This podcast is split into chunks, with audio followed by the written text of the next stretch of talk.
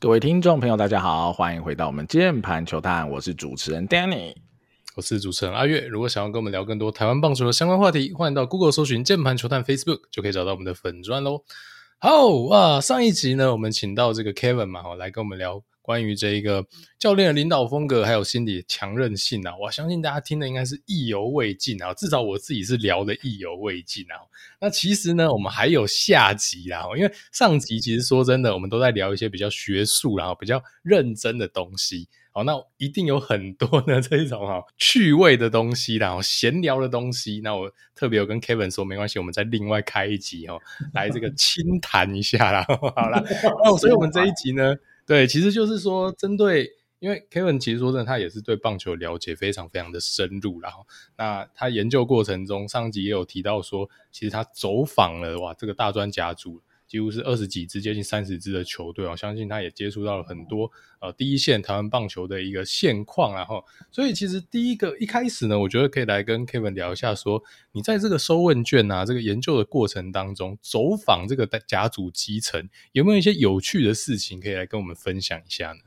我自己觉得哈，我觉得最有趣，我先从我个人出发好了，你会看到一些就是以后打职棒的人在你的问卷上面签名这样子。就是 OK，是一个非常有趣的一个感觉。然后，比方说在看到选秀的时候，就说：“哎、欸，这家伙怎么怎么怎么就选上了？”类似像这样子的感觉，嗯、就是我自己本人会非常有趣。然后，嗯，我觉得另外一个我觉得很有趣的点是，吼，呃，有点搭着我们前面的那个上一集的主题啦，哦，哎，我们的确也是看到就是各式各样不同的这个在甲组的这个教练啊。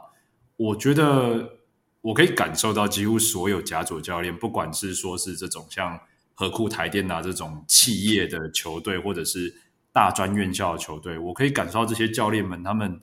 其实都有蛮多的这个热情投注在这个学生棒球或是业余棒球这个训练之中哈。我可以感受到他们真的就是非常的认真投入啊，但里面还是有一些我觉得非常有趣的。哦，这个有趣应该要有一个、哦、对，要有个 hashtag 这样子有趣的一些现象啊、呃。我先讲，我我觉得其实最大的一个主题应该就会是世代差异吧。就我可以感受到，现在我不知道听众朋友们对于现在甲组的这个教练或是选手的现况了不了解哦。呃，现在甲组大致上来讲，教练会分成两个类型，一个就是总教练。然后另外一个是所谓的带队教练，哦，那总教练基本上通常都是非常有有这个资历，然后经验都非常丰富的大佬等级的这种选手之后，他才会变成是总教练。他在这个圈子已经累积非常非常久了。那他们通常是比较像是一个球队的整个是精神的这种象征，然后比较不会直接的去参与到球队的训练跟运作。那相对的，真正影响球队的其实是执行教练或是带队教练这样子的角色。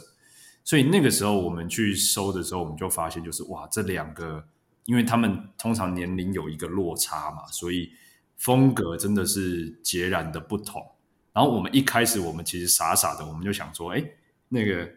呃甲组上面他们都有那个，比方说春季联赛那个选手名册嘛。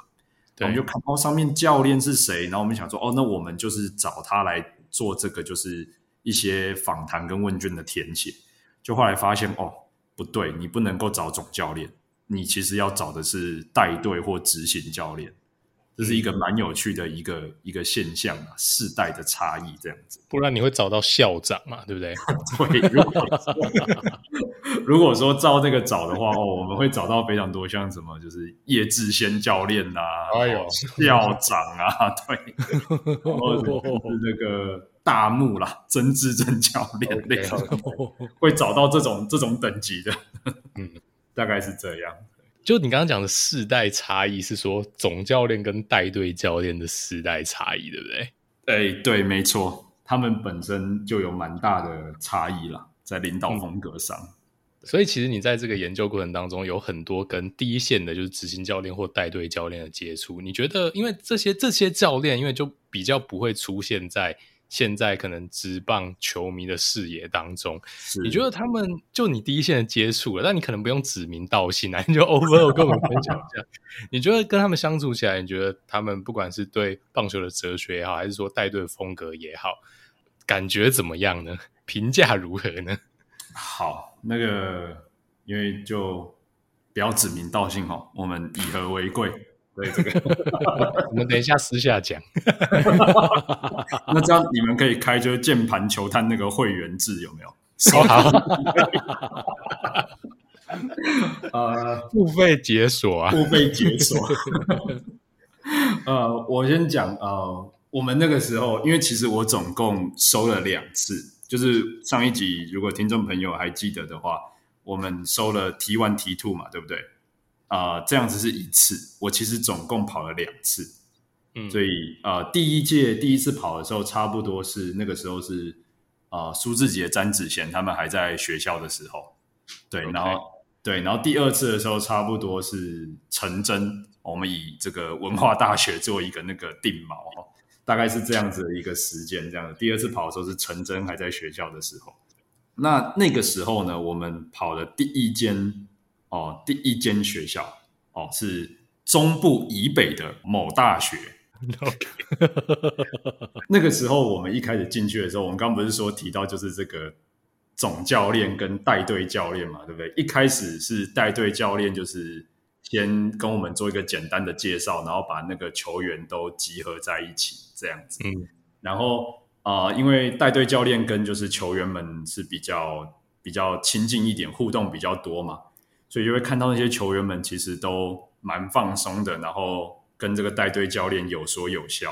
那甚至比如说带队教练发现哈，他的这个呃 iPhone 没有办法顺利的解锁，然后也会在那边就是请教这些比较年轻的球员们这个三 C 产品要怎么用。所以非常很像那种大哥跟弟弟的互动这样子这种感觉很像。然后大家有说有笑，然后直到。那个总教练走进来，全场瞬间只剩下我在滑手机，指甲不小心碰到那个荧幕的声音，只剩下我这边有声音，全部停止动作，全部都板着一张脸，不敢讲话。然后就这样，总教练走过去之后，瞬间如同鬼城，是一片死寂。然后那一刻，我就跟我的研究助理讲：“哇，事情不妙，这、这、这个、这个、这个不能这样子搞。”然后。嗯我跟研究团队讨论之后，我们就知道说，以后因为那是第一间嘛，就以后收问卷，我们要派一个人跟总教练聊天，我不能让他开他就出现在这个空间里，因为会严重的带给选手们填答上的压力。因为 OK OK OK，对我我们我们在收这种问卷的时候，我们最怕的是填答者他不敢表露真实的想法。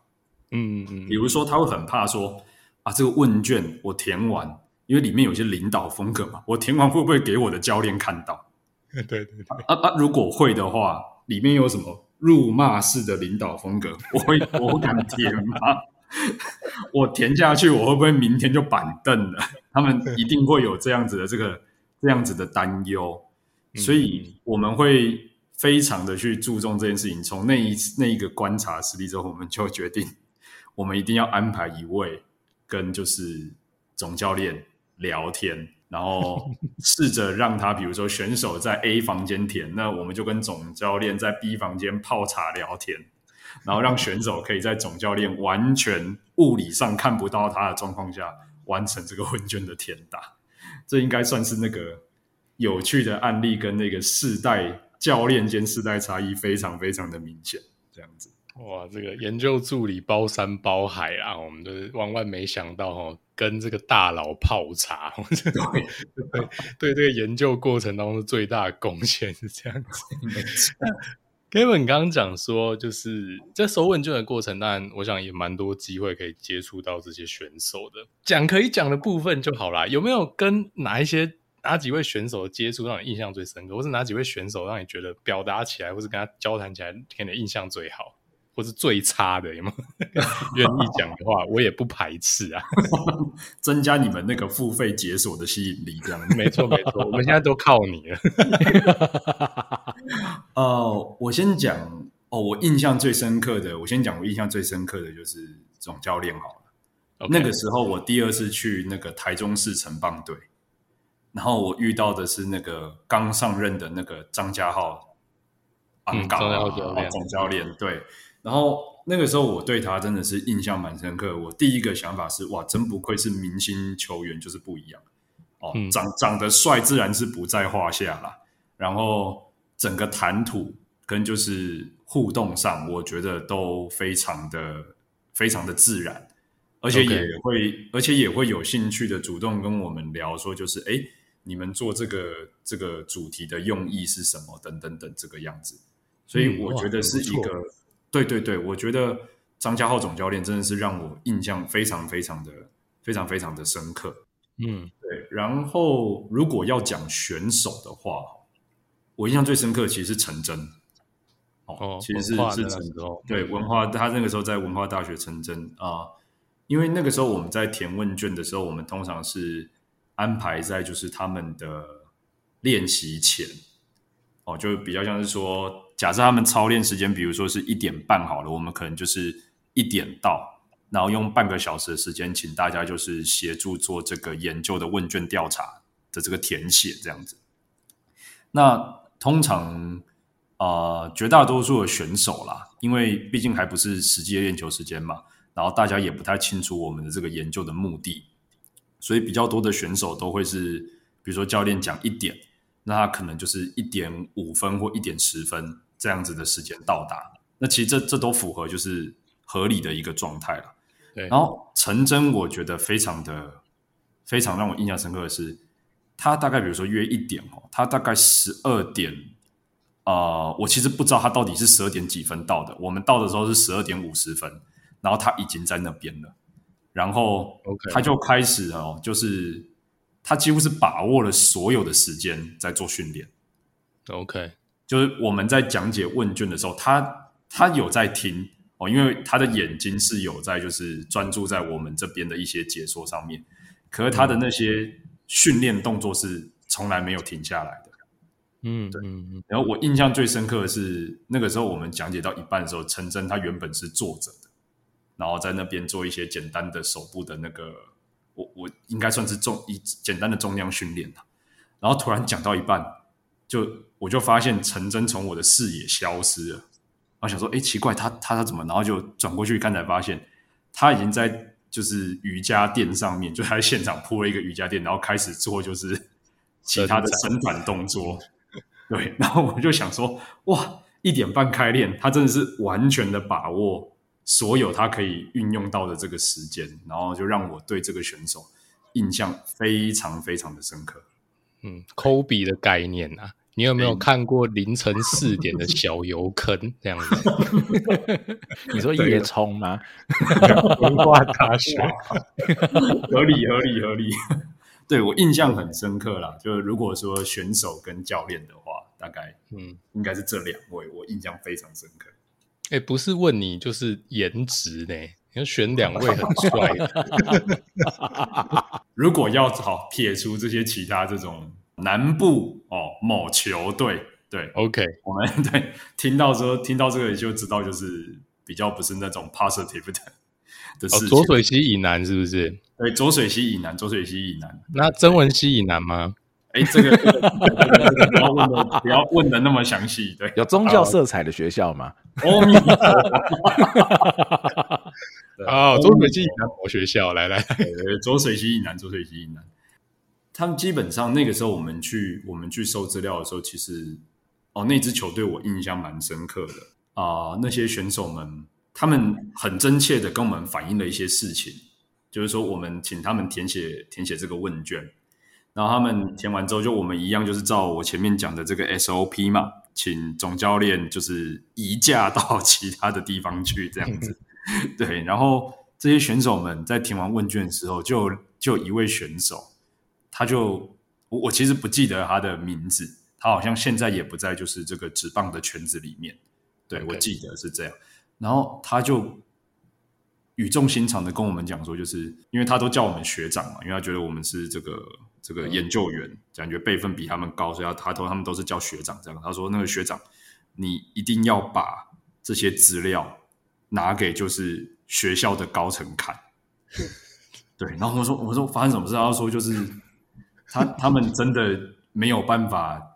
接受总教练这样子带球队的方式，然后我就非常我就非常的震惊，我就。我就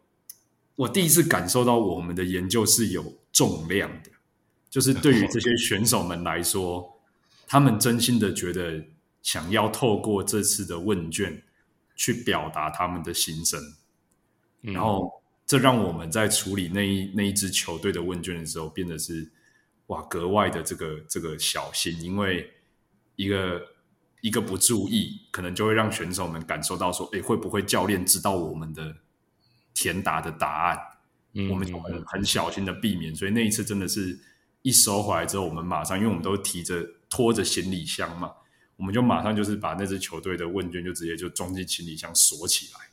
然后能赶快离开就就尽快离开，因为怕说跟总教练交谈的越久，那下次来收的时候，选手们就比较有。有这个戒心，嗯，对对对，大概是一个这样子的一个状况。然后，哎，反正就是感受到这个重量啦，大概是这种感觉。OK，欸，这个这很严重诶，因为其实你也是第一次跟这些选手见面，对吧？没错，对对，绝望到要对一个素昧平生的研究员发出这样的一个求 救信号。对，我就想，呃，当当然我们必须说哈，就是因为我们真的不了解球队的状况。哦，所以我们也不能够贸然的把这些资料呈现给就是呃这个高层哦，因为这个状况一定是比我们想的复杂啦。我们必须很谦卑的说，我们毕竟不是在那个球队实际运作的人，只是是那一刻，其实你就会感受到，就是哇，其实台湾啊、呃，我觉得业余甲组这边啊、呃，虽然大家的焦点可能现在哈，我觉得普遍都放在高中跟职棒。可是我觉得甲组这边啊、呃，应该是有很多可以去进一步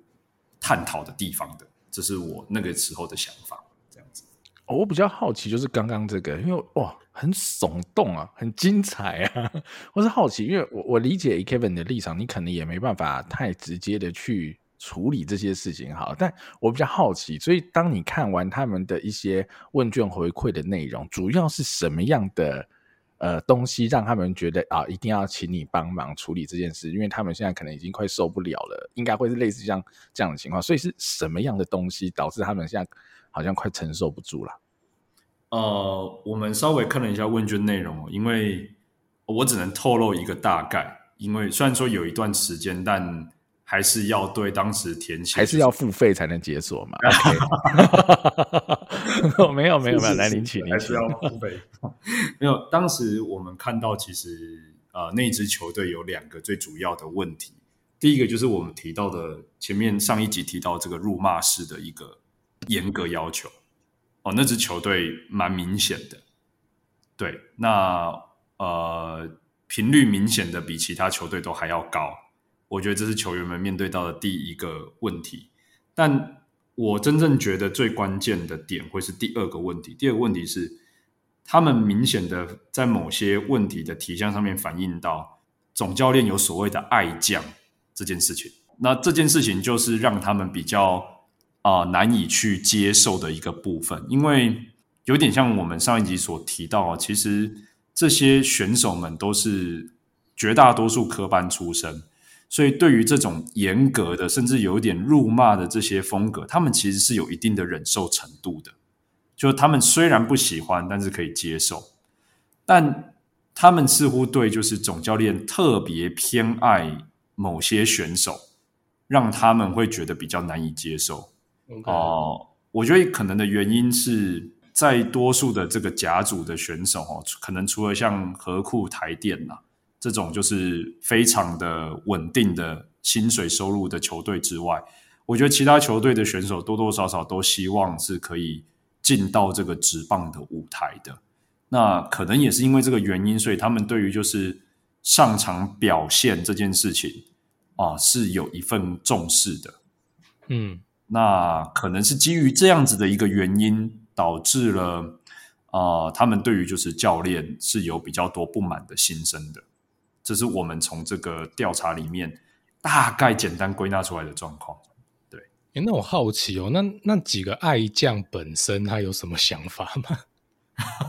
还是说没有收到这块？首首先，第一个我们比较难去判断到底谁是爱将。OK，啊，没有指名道姓就对了。对对对，因为每位选手的我们我们还是有基于一个保密性的，所以我们没有办法就是去，应该说我们研究的这个经验在那个时候也是不足，所以我们没有预先去设想到说可能存在明显的这个爱将跟非爱将的这个分野，这个是我们事前没预想到的。那第二个是我们也不好去指名道姓的问，因为那些人，嗯、比方说，如果我是爱将，我被指认出来我就是爱将的话，其实是会影响他们的一些填答的这个真实性跟可靠性的。了解，了解。对对，所以那个时候在那个当下，我们恐怕很难做这件事情。甲组也有爱将啊，各位听众朋友，所以 我觉得这个很正常啊，真的，每支球队都有爱将，从直棒到系垒。哦，都有爱将的存在，好好的接受这件事情，然后没有没有，我觉得阿月你这个就不对了哈，系垒要看，好像以我当初我念的系，其实人手不是很够，能凑到十个人就就很好了。没有爱将，大家都是爱将，有来就是爱将，好不好？有有，现在哈棒垒球队哈，系棒跟系垒，从我在学时候的四五十队。啊，到现在整支学校可能只剩下六七队哦，很惨。对啊，所以如果比较年轻的观众朋友啊、听众朋友，然后好不好？可以就是身体力行，然后加入球队，救一下你们学校的那个棒垒球运动。下一个问题是想要问 Kevin 的意见，然后因为其实大专甲组比较尴尬的存在在现在台湾棒球的生态里面，因为过往呢，那大专甲组其实是蛮强盛的嘛，就是高中生还没有办法直接打职棒，或是高中生直接打职棒还不兴盛的那个年代，基本上大家就是会去念大学，但现在在呃职业球团直接吸纳了大部分的顶尖高中生、顶级新秀，都直接。在高中毕业之后加入职棒之后，大专甲组能吸收到的这个选手的这个人才库，当然就是大幅的下降。然后，而且大专甲组可能又会去跟一些跟他们的本质上可能有比较大区别的社会球队，例如说城市队或者像是和平饭店这样的球队，嗯嗯嗯又一起去做一个竞技。所以，Kevin，就你这样第一线了解的立场，你对于目前台湾大专家族的生态有怎么样的观察或建议吗？嗯，我我先讲观察的部分好了，因为阿月这个问题问得很好哈，我自己啊、呃，刚刚在听这个问题的过程中，也想到了一些我觉得啊、呃、蛮特别，这个特别比较是可能跟呃部分的听众朋友们的想象比较不一样的这个部分，我先做一个说明啊、呃。首先，刚刚阿月最后有提到，就是甲组现在其实严格说起来是有两群球队的。哦，有两群球队，那更严格说起来，其实是三群哦。如果更细分，第一群就是企业队，哦，企业队，那就是比如说像和库、台电这种老字号的，自然是不在话下了。那像是最近，比如说引起话题，像列特博生技哦，因为他们的那个老板会自己下来投，对，哦，这真的是 蛮不简单的这样子，对。然后还有像是这个。之前的安永鲜物嘛，现在叫全跃运动，就是这些是属于企业队的这个这个范畴。那再来就是第二种是所谓的甲一甲组一级的球队，那通常就是一些啊、大专棒球的呃大专棒球的传统劲旅，像是刚刚提到的文化大学啦，或者是国体呀、还有就是充满着校长魂的台体呀、这个都是属于这一个。这一个类别里面，那其实还有第三个类别，他们其实是甲二，就甲组里面是有甲一跟甲二的。那甲二的球队跟甲组后面的这个，就甲有点像是那个英超的这种升降机制哦。甲二前面的球队是可以升到甲一的，那相对的甲一的后面的球队是会掉到甲二的。所以有一批球队，他们是属于在。甲一跟甲二之间游走这样子的这个这个球队，哦，大概是这种感觉。先有一个大概是甲组哦这样子的一个分布，大概是这样。那基本上我们遇到的教练哦，他们都很明确跟我讲，如果我们是问，比如说是大专的教练的话，他们比如说在春季联赛，他们都会很直接跟我们讲，基本上遇到企业队，他们就是练兵，因为学生基本上打不赢。十九岁到二十二岁的大学生，除非是那种天资天花板特别高的投手或是打者有超常发挥，不然基本上打不赢就是台电啦、河库啦，然后甚至是新北啊、台北市队这种，基本上全部打不赢，没有办法赢。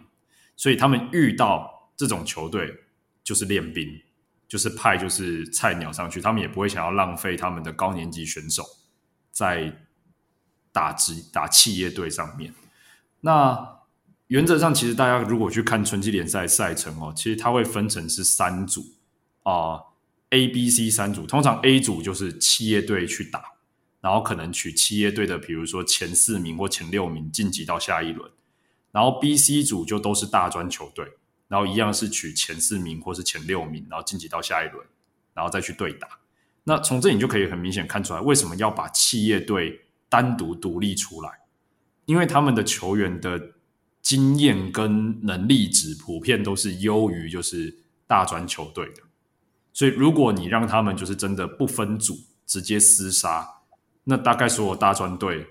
可能除了少数，对对对，大家白除了可能像是文化、台体、国体，然后可能南华这种比较有实力的勉强可以挤进去之外，剩下应该全部都会阵亡为主。好所以这是第一个，我觉得是他们可能是很重要的一个一个生态。这个可能听众朋友们要先呃了解一下，后面才可以比较更容易进入这个状况。那第二个，我觉得很关键的点是，其实哈、哦，某些学校它的球队其实是有复数个功能的。什什么叫复数的功能呢？就是比如说某些学校他们的球队其实并不是。那么的全心全力的聚焦在训练，或是让这些选手成长这部分，他们更多的任务是招生，因为他们面临了很明确的招生压力。我们知道，可能有一些私立的科大，类似像这样子的一个状态，他们可能会有比较高的招生压力。那棒球队啊、可以很直接的提供给你，就是四十到六十人，多的时候甚至可以是六十人这样子的一个招生名额。所以对于球对于学校来说，他们是欢迎的。那可是相对就会面临到一个问题是，当他们把球队视为是一个比较是招生稳定的来源的时候，其实对于选手的培养，可能就会相对的花的心思就相对比较不是这么多。这就会是第二个比较啊不一样的问题，就不一样的特色。然后第三个是，其实嗯，可能听众朋友们比较比较会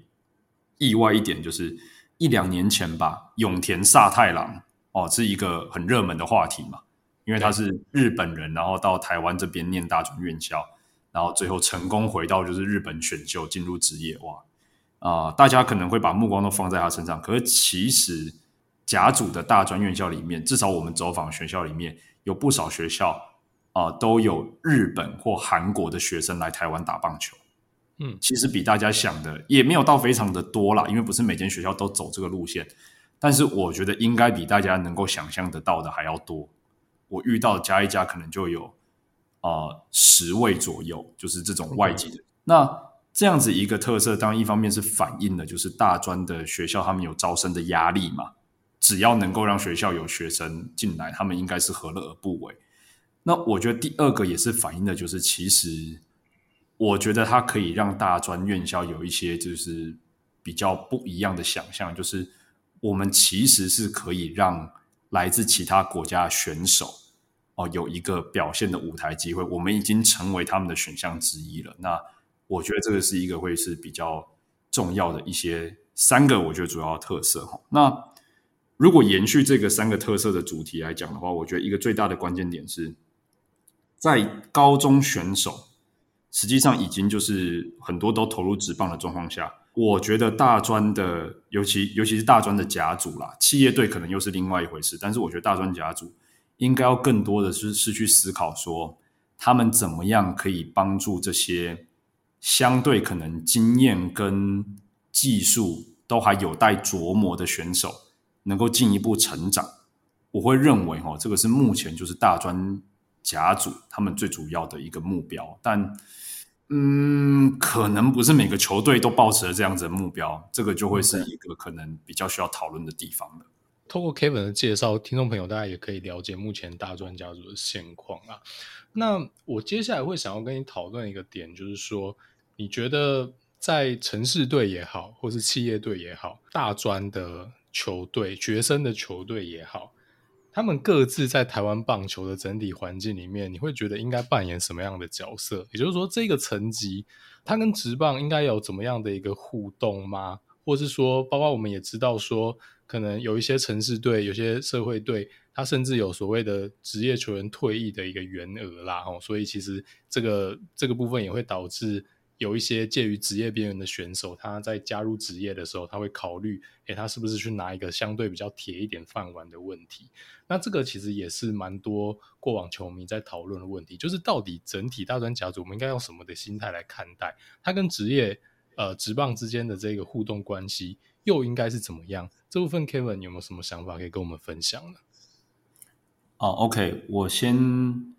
啊、因为大专它基本上是。夹在就是高中跟职棒中间嘛，哦，不管我们说是企业队或者是啊、大专球队，大概都是这样子的一个定位。那我先从我觉得他跟高中的一些互动或是关联开始讲起，然后再带到我觉得他跟职业的一些关联。这样子，OK，我我自己的观察的时候，其实，嗯我觉得大专甲组哈，其实是有点像是败部复活的感觉。我自己的感受是这样。嗯那什么是败部复活呢？啊、呃，比较像是说，在很多高中，比如说像是平镇啊、古堡啊、普门这样子的这些优秀的学校里面哦，他们其实是有很多选手哦，不是说他们不好哦，而是在他们前面的那些人实在是太强了，以至于他们没有那么多的机会去参与，就是木棒联赛这样子的比赛经验。嗯，好，那这个时候。如果他们可以到就是大专的这个甲组，或是企业队、城市队的甲组去进行相关的磨练的话，我觉得对他们来说会是一个非常好的一个第二次的机会。那我举一个例子哈，像比如说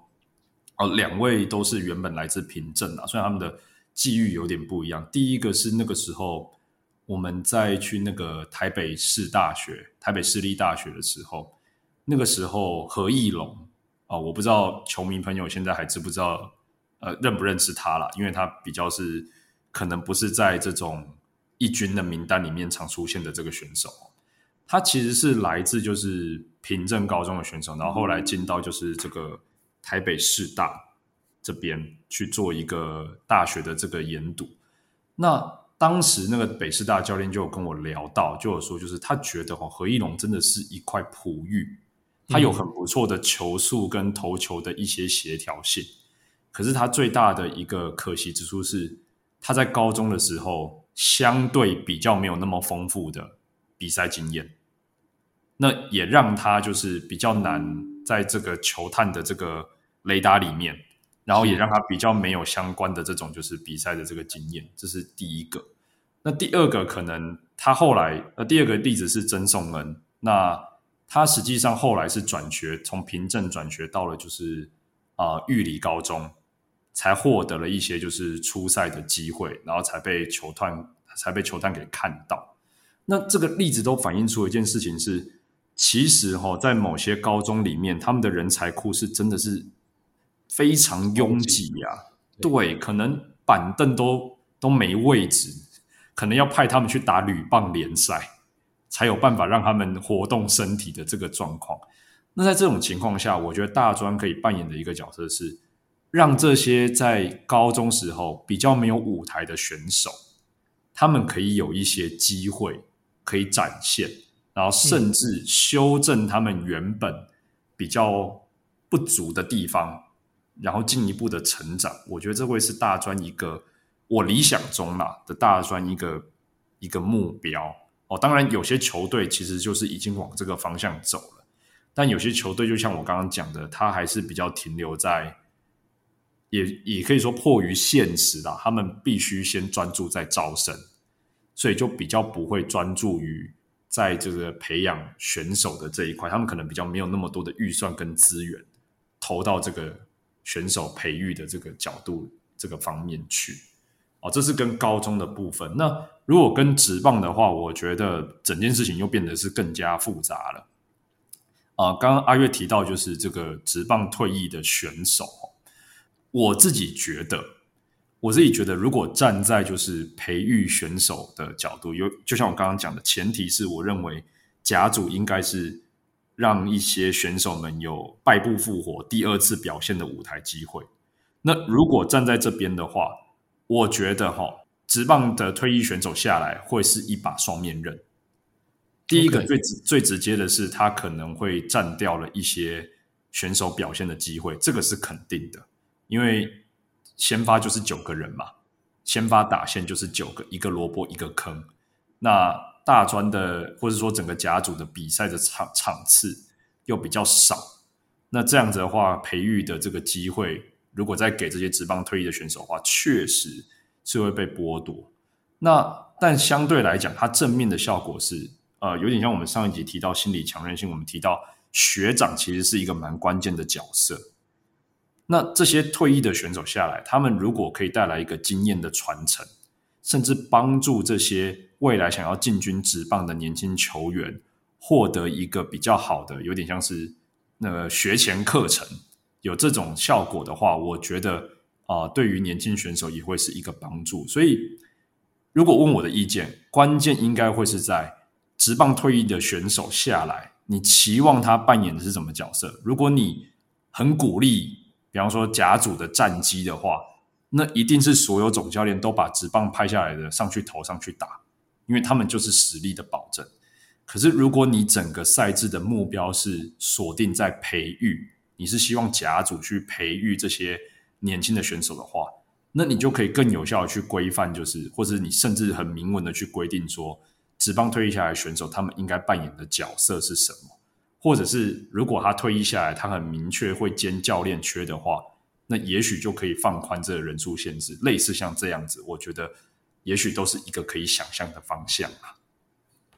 嗯，了解。我觉得刚刚 Kevin 有提到，就是说。大致上提到的就是现在青棒的一个状况啦，因为大家其实也都知道，现在此时此刻台湾的青棒就是几家豪门比较独强的一个状况哦。那我先讲啊，我其实自己是并没有特别支持或反对这个这个状况，因为说真的，人往高处爬。如果你是国中的顶尖选手，你当然会希望在这几家最豪门的一个青棒球队，因为你中国手的几率也高嘛。那当然国手，当然你未来的路。呃，不管你要旅外或干嘛的，绝对是更宽广啦。所以这个我觉得其实也是一个人之常情。那现在以台湾青棒的一个环境来讲的话，平镇古堡哦，就是两大这个超级豪门呐、这真的已经是很很甩其他球队几条街了。那其实三五年前或是。五六年前，那时候可能高院你可以说是第三个山头，但现在其实高院甚至在县内的竞争力可能也都没有普门好，所以我觉得平镇古堡真的是算是蛮独大的，就以这三五年的一个状况来讲，所以大家其实可以想象一下哦，平镇古堡的一军他去打那种正规的，就是要赢的杯赛，木棒联赛也好啊，哦杯赛也好啊，一届只要出三个人。这一队的一军就已经满了，对，所以其实是超级超级竞争。那你说，哎，怎么会竞争林学长？没有，因为平镇跟古堡那个收的高一就是最好的那几个人，所以其实这些人呢，他根本就是没有在管你几年级啊，他高一进来就是卡死的主力。所以其实说真的，像这几对青棒的豪门强权呐，他们的女棒组的二军甚至是三军的实力，都很有可能是在一些。木棒组还蛮前段的学校之上，这个是非常有可能发生的事情，但他的名气可能非常非常的少，因为说真的，他如果衰一点，或是他的状况真的没有调整的那么好的话，他可能三年都报不上大队，都没有办法打木棒。那当然，在球迷的眼中就不会看到这位选手，但他可能比起很多甚至是有机会进入到职业球探的视角，他可能就是一些呃比较中游球队的主力选手，然后也可以在一些嗯杯赛里面去面对到平镇古堡这样的一个豪门球队，有缴出好表现的这些选手，可能都不在他们之下。但他们要获得在直接在就是高中毕业这一年就马上获得职业球队的青睐，当然就机会没有这么的高。所以这样的状况之下，我觉得他们进入到大学去磨练，当然就是一个很好的一个出路啦，也是一个比较合理的出路。因为他相较就是说，呃，他的同才就在高中的阶段已经。有很多的就是高强度的对战的经验，那大家也知道，现在职棒球员在砍人也真的没有在手软的，六十人、七十人名单，其实说真的，砍出来的人真的也都非常的优秀。那你马上又要面临这个竞争，其实说真的，对他们来讲，不见得是马上投入职棒是一个最好的选项。那当然，如果你是顶级新秀，我还是觉得那你就直接去打职棒没有什么问题。没错，那大专甲组绝对就是会有这样的所谓刚刚 Kevin 讲的。败部复活的概念存在，所以其实我跟 Danny 在先前我们讨论到选秀的时候，部分的选手我们会觉得，或许他去念大学是一个可以考虑的选项。当然，我这边的话，我会一个比较担心的一个点，就是说，就其实就是跟 Kevin 刚刚讲的有点有点像啦。这些大学球队，他的目标设定到底是不是协助这一些选手去更进一步的成长？这个就会有很大很大程度的落差哦。如果说大学球队他还是一个呃非常有战绩压力哦，或者是说他还是有自己的一些 agenda 跟目标设定的话，那很有可能这些选手到大学去也不见得能获得最好的成长。呃，说不定有些大学球队他是这样的心态啊，我干嘛没事？帮你职棒球队养人呢，我把你养起来，然后他就去选秀了，对他好处在哪里呢？所以我觉得这的确是值得思考的一个点。然后，Danny 这一块你怎么看呢？我自己是有一个比较大胆的想法啦。哈，我觉得或许啦，刚刚我觉得讲说啊、呃，让这些可能高中比较没有表现的机会的这些球员，在大学有个第二人生的感觉哈，有一个重生的机会，表表现的舞台。但我觉得或许可以再加更多的元素在这里面。我觉得或许可以把。大学的这个层级大专定义为一种类似试验场或实验场的概念，因为像现在比如说运科的东西，国外非常盛行嘛。那其实我觉得，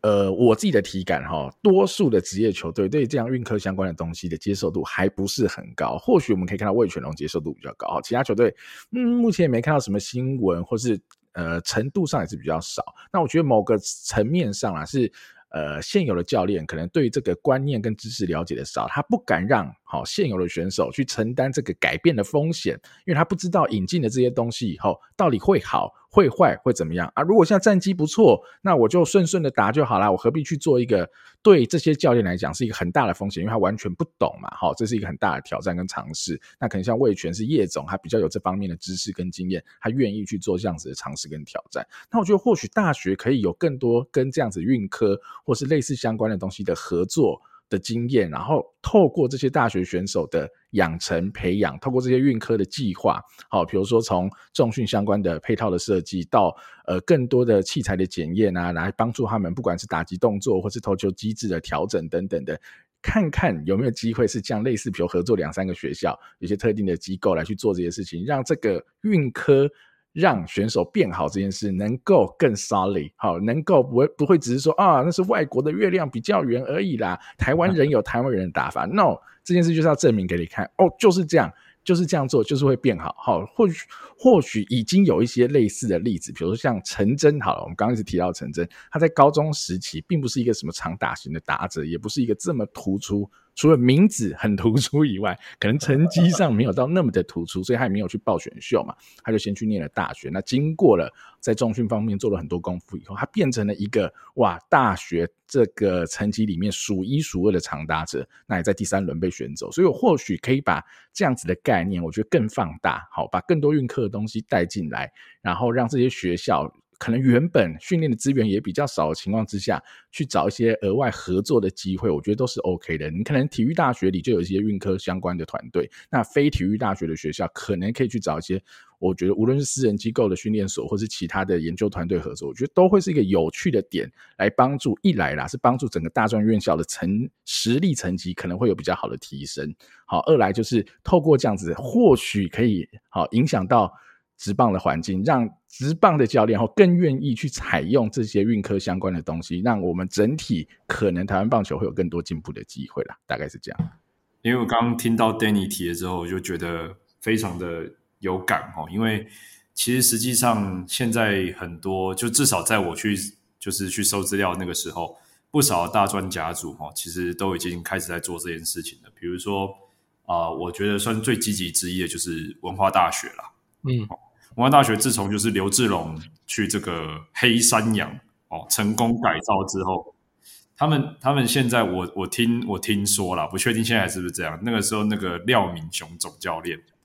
看完这个刘志龙的进步之后，就直接不是让选手个别去了，就直接带队去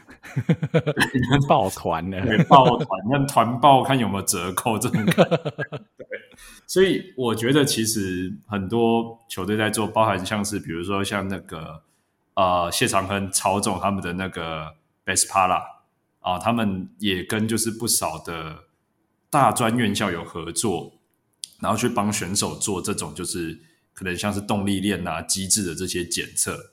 那他们普遍跟我提到，就是遇到最大的一个问题时候，就教练端提到的一个问题是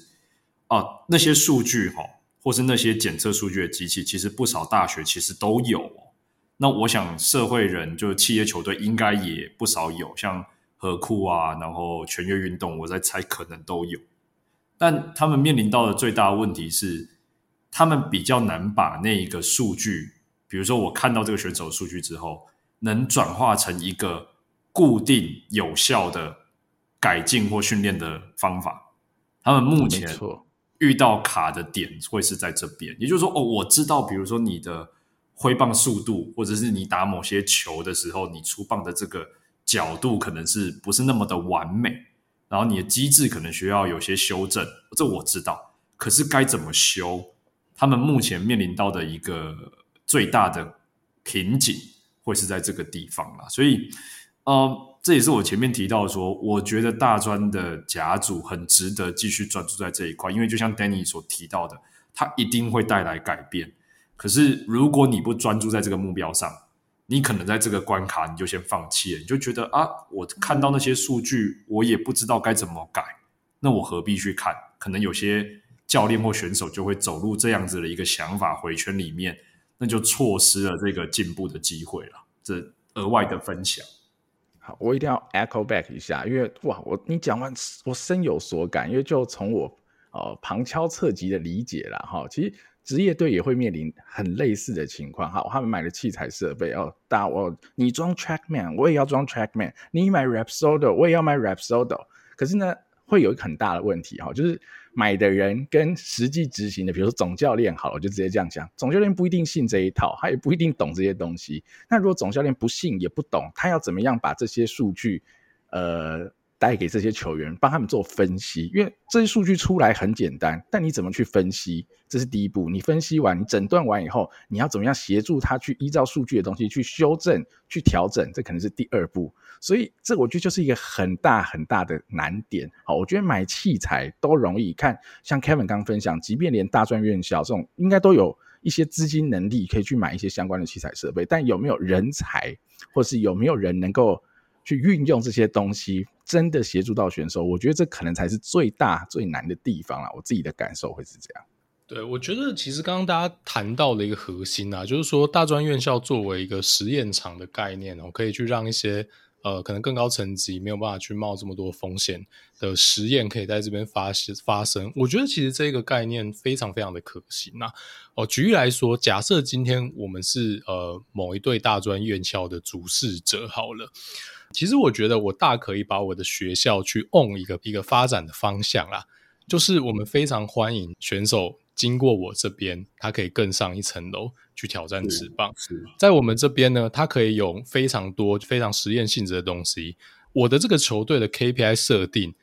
不是春联我要打第几名，而是我可以输出多少毕业生到职棒的场域。那如果说今天有呃这样的一个球队愿意做这样的事情的话，其实当然他也会直接对标到，就是说我们前面的我们担心哦，可能像刚刚 Kevin 也有分享到的，呃，球队的目标跟教练的目标有没有是对这些球员是最好的发展这件事情？那只要这个目标可以 align 起来，其实这个问题其实也就迎刃而解了哦。因为教练的行为其实就是对标的组织给他设定的目标嘛。哦，所以我觉得这个这个话题还蛮有趣的啦。哦，但我不会说这个定位一定是正确的，因为我觉得反正这个本来就是组织自己的目标设定嘛。那有些学校可以这样做设定，有些学校它有自己的 agenda，它有自己的目标设定。我不会说这是对还是错，这个就是大家各自的想法跟哲学不同，也不见得大家都是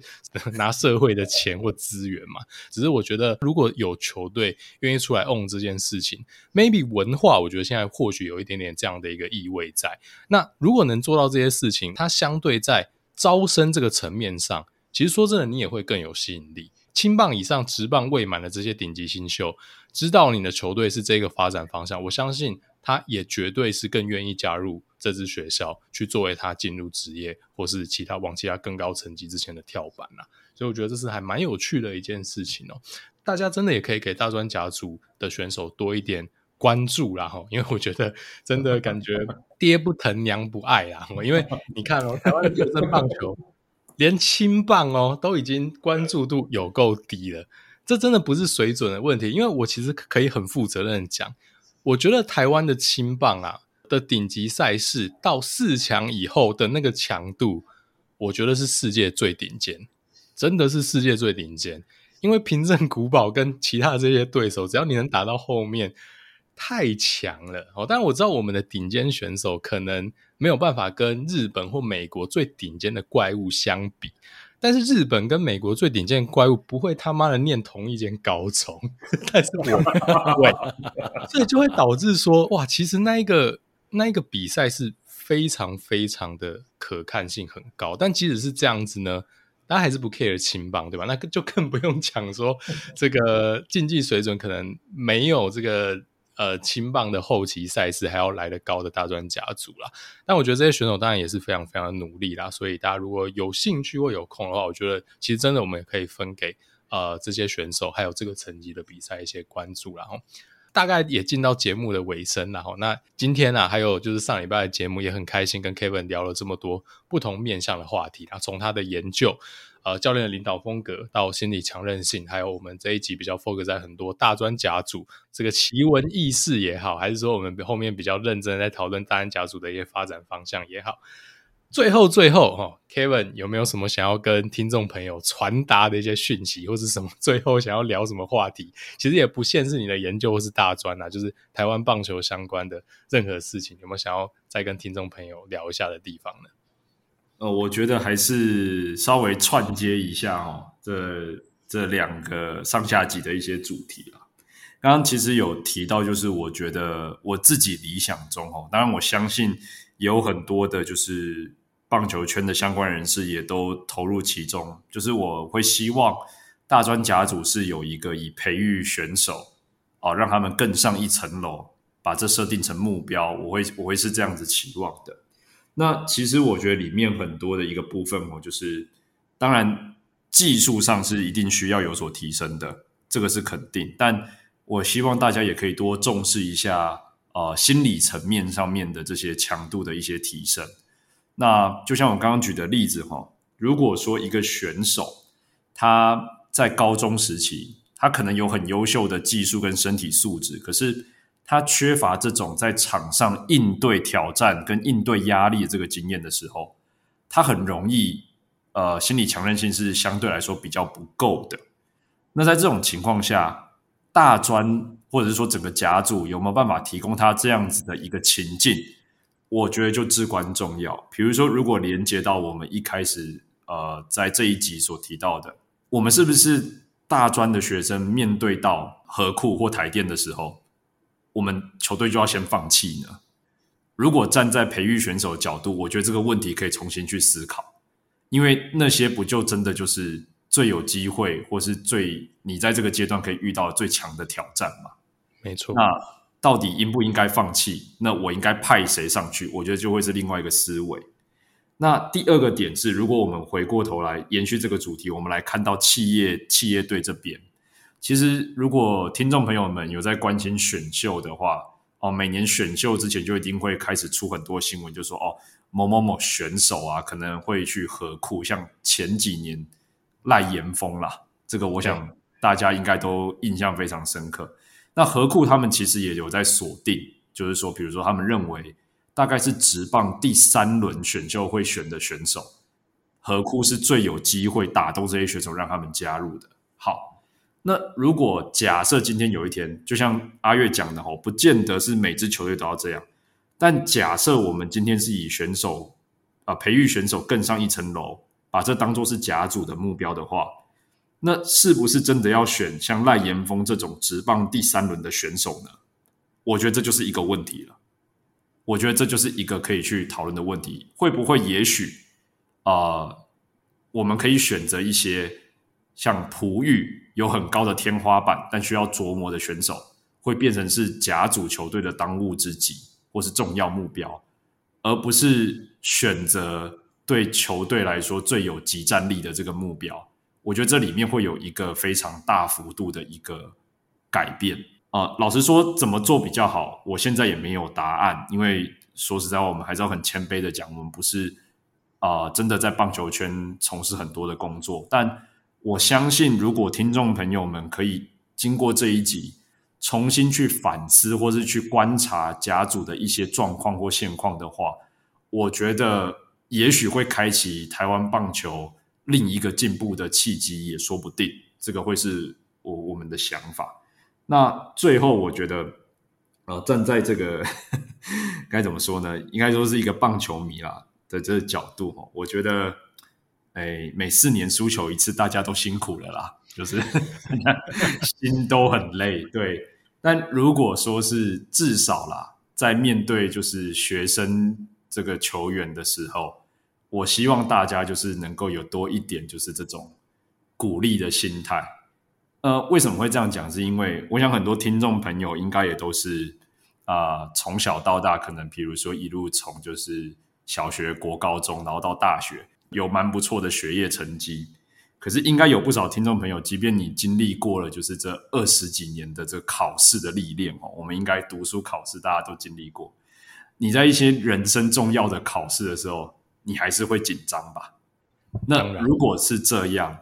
你怎么能够指望一个也跟你一样只是打了二十年球的人，他在面对这种 可能对手是 MLB 等级，或是？一些就是明显比他更成熟的选手，你怎么能够要求他不要紧张呢？不要有压力？我觉得至少面对学生选手的时候，希望大家可以就是也不敢说用鼓励就是代替责难啦，我们就少酸一点，或是酸的时候在群组里面酸就好，不要就是到这个不要给选手带来更多压力，因为其实很多选手他们真的会。真的会蛮在意这些这些东西的，尤其对一些学生球员来说，希望各位高抬贵手，大概是这样的感觉。等于 Kevin 的意思是说，这个乡来自乡民的压力，有可能其实会变成是像你研究当中那个辱骂型的教练，其实会这个效果。对，其实会。我们虽然说是哦，有点望子成龙啦，当然都希望台湾的选手好，但大家的这个行为很有可能会造成是。呃，他的心理强韧性反而是更加的减损。好，那我觉得这个确实是大家可以反思的一个点。然后，哇，我们今天真的也是聊了超多啦，哦，也很感谢 Kevin，我陪了我们整整两个小时的时间啦。那最后，我想问一下 Danny 有什么想要补充，或是最后结论想要跟听众朋友分享吗？我觉得我自己是收获非常多啦。我不知道各位听众哈，听到最后的感觉是怎么样？因为我觉得从上一集嘛，我们从很多理论的面向来看，不管是心理强韧性，或是教练的领导风格，那到最后的这个结论，其实我觉得是一脉相承啊。就是我们在讲选手的心理强韧性，其实就跟他的外部环境给他的东西会有很大的关联。教练也是外部环境的一部分嘛，球迷也是。所以我觉得就像 Kevin 讲，我觉得也点醒了我自己，也是完全就被点醒嘛。就哎，对啊，我们做很多事情。即便我们到现在，你可能买一张乐透要开奖，你心跳都会加速，对吧？哈，你可能买了一年，好，每个礼拜都买，你心跳还是会加速。好，我觉得就类似的情况，就心理强韧性这种东西，我觉得在啊，前几集我们讲过，它不是一个越练会越强的哈，它是一个心理资源，它是油箱哈，它会高高低低，你要想办法让它维持在呃满档的状态的话，你是需要不断的给他鼓励，或者有更多的目标设定，让他去维持那个状态的。所以，如果我先讲结论，如果我们想要赢球，好，赢球如果是国球，大家就收起这些酸言酸语吧，哈，因为这些酸言酸语不仅不会帮助到选手，还会让他们有更大的心理压力，会有更差的表现，哈，所以我们就。继续鼓励选手吧。我一直以来，我跟阿月应该都是呈现这样子的角度啦，就检讨了多数都是教练的决策。好，我们多数都是讨论这些东西。对，那选手部分，他们一定是尽了全力去做他们能做到所有事情啊。技不如人，那就回来练喽。那只是怎么练会变更强？好，不管是从心理的角度或是技术的角度，那就是要整个环境有更多的资源去帮助到他们，他们才有办法再更上一层楼啦。我们整体棒球环境也会变得更好喽。好，那就感谢大家这两集的收听啊，也非常感谢我们的好 Kevin 大大哈，给予我们这么多好干货硬核的内容，也有很多好很有趣的真实案例啊。那如果有机会以后，希望还有更多哈你更多延伸出来的研究哈，让我们有更多可以跟你一起聊聊的机会了哈。那就再次感谢 Kevin，也感谢大家的收听喽。我是主持人 Danny，我是主持人阿月，我们下集再见喽，拜拜，拜拜。